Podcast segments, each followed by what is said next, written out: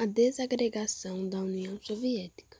A dissolução do comunismo nos países do leste europeu desprestigiou Gorbachev entre os vínculos mais conservadores do Partido Comunista da União Soviética.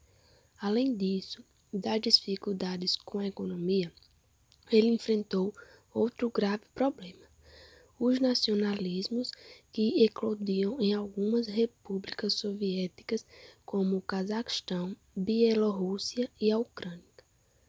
Na Letônia e na Estônia e na Lituânia exigia-se autonomia. Na parte da Ásia Central, repúblicas de maioria muçulmana também manifestavam insatisfações.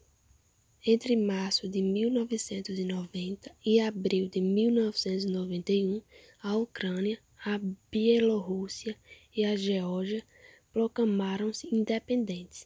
A União Soviética se desagregava. A partir daí, os acontecimentos se sucederam.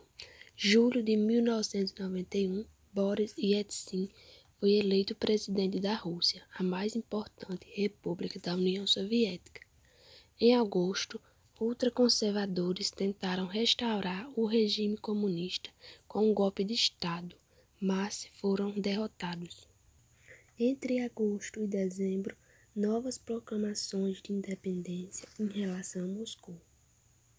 Em 21 de dezembro, dirigentes das repúblicas independentes assinaram um documento declarando extinta a União Soviética. Em 25 de dezembro, Gorbachev, que já não tinha um país para governar, declarou o fim da União Soviética.